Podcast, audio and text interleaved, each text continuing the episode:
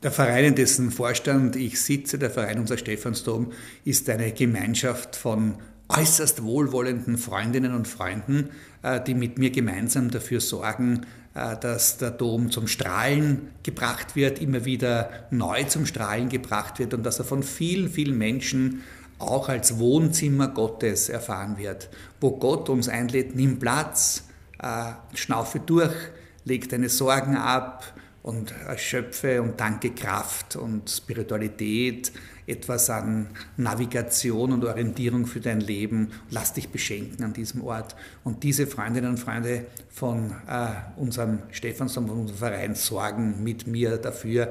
Und wir haben schon sehr, sehr viele äh, Dinge weitergebracht, sehr viele Abschnitte renoviert, die Orgel neu aufgestellt, so vieles gelingt hier.